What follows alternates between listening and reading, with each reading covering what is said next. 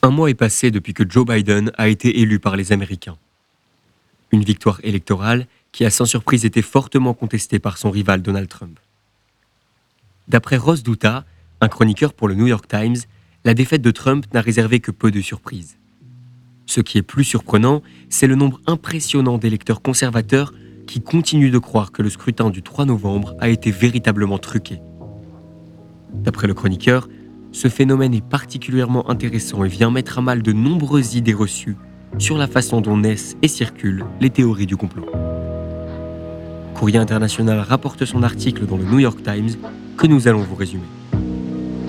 Vous écoutez Gamma Nouvelle, je suis Lucas Bezel.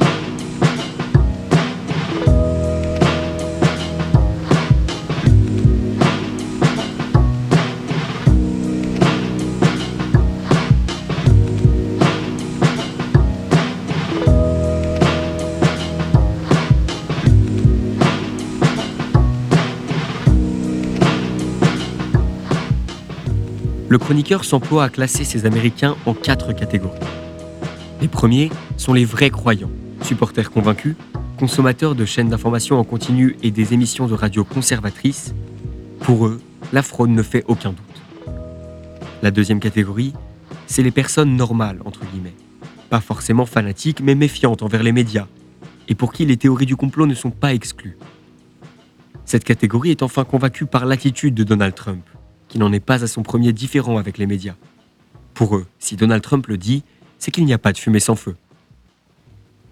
La troisième catégorie, c'est celle des intellos hétérodoxes, une catégorie de personnes qui opèrent un questionnement récurrent des versions officielles et partagées, et qui, en portant ce regard critique, se convainquent eux-mêmes que la fraude est réelle, sans pour autant soutenir Donald Trump.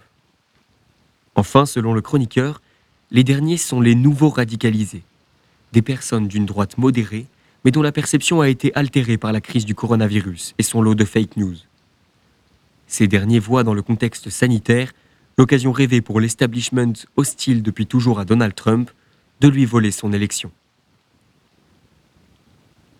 Courrier international rapporte également une tribune de deux professeurs de psychologie pour le Los Angeles Times. Leur analyse est intéressante. Pour eux, et je cite, La fraude électorale permet de rendre à un monde perçu comme complexe et hostile un semblant d'ordre, de contrôle et de certitude.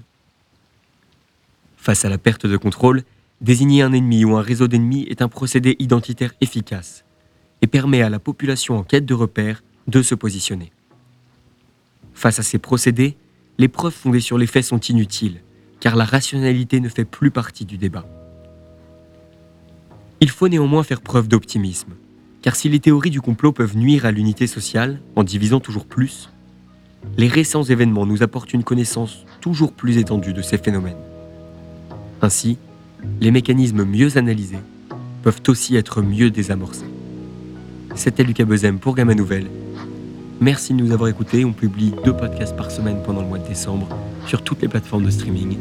Continuez à nous écouter et à nous envoyer vos retours. À très bientôt.